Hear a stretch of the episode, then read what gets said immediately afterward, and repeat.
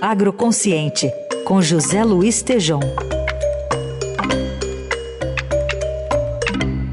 Oi, Tejom, bom dia. Oi, Heisen, Carol, bom dia, ouvintes. Tejão, cinco primeiros ministros anunciados na sexta-feira pelo presidente eleito Lula e a expectativa para o Ministério da Agricultura, hein? Como é que está? Então, Heisen, olha, esse sistema de agronegócio, né, que inclui a agropecuária, impacta cerca de 30% do PIB.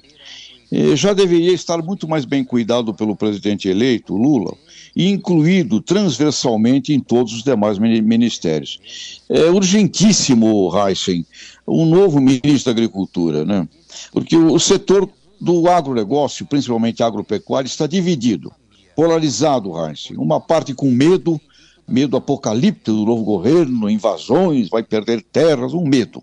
Outra parte segue adiante. Enquanto alguns movimentos sociais buscando protagonismo nas suas teses, eh, ficam dizendo, por exemplo, que agronegócio é exploração ambiental e humana, eh, se esquecendo que qualquer assentamento produtivo precisa da gestão desse conceito, além de uma boa filosofia cooperativista. Né? Agora, enquanto tudo isso acontece ou não acontece, uh, roubando foco, um mundo competitivo em mudança veloz, Raíssa. A União Europeia avança com regulamentação de não adquirir produtos de área desmatada após 2020.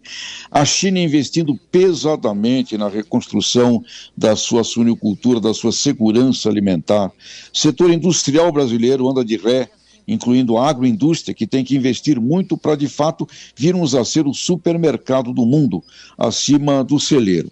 E também, enquanto tudo isso ocorre, o Renova Bio sofre, Biodiesel sofre, produtores de aves, suínos, ovos, leite e pescado dependentes de ração sofrem, e estamos poderosamente carentes de um planejamento, Raiz. Então, a presença do senhor ou senhora ministro da Agricultura é urgente, emergencialmente urgente. O diálogo dentro do setor tem que ser iniciado já, tinha que ser anunciado hoje, para que possamos correr atrás do diálogo com os demais setores da sociedade civil organizada, meu caro Heisen, Carol. E esse ponto fica aqui uma pergunta: por que um setor que impacta cerca de 30% do PIB do Brasil ele parece que vai ficando aí meio. Hum. Eh, nem é no escanteio, não, viu, Carol Reis? Vai ficando meio aí para eh, pegar a bola aí no, no tiro de meta, Reis. Hum. E, e, também tem uma questão que imagino que esteja preocupando de alguma forma, é, não sei se o governo, mas o setor do agro com certeza, que é o MST, né? E como esse grupo pode ter mais força, mais atuação no governo petista, né? Ou influenciar decisões, enfim, isso deve estar na conta também da preocupação, não? É, isso está na conta. Agora, como trouxemos aqui no nosso agroconsciente passado o, o Pairo Marge, que é simplesmente um dos maiores produtores do mundo, ele falou: isso acontece, movimentos sociais acontecem, vão ser fortes, mas isso é, faz parte do show e faz parte, tem que ser trabalhado, enfrentado e tal. Ele até mencionou muito o aspecto legal da lei, enfim, faz parte do cenário esse tipo de coisa. O que nós precisamos ter, eh, Carol, é um ministro que traga confiança, tenha confiança dos produtores em todos os portes, desde micro a empresários de grandes fazendas. Tem, esse ministro tem que se afastar de visões político-partidárias, eh, buscar uma política de alimentos, agroenergia, meio ambiente, sinérgicas entre si. Né? No primeiro mandato, Carol, o escolhido foi Roberto Rodrigues fez um extraordinário ministério, né?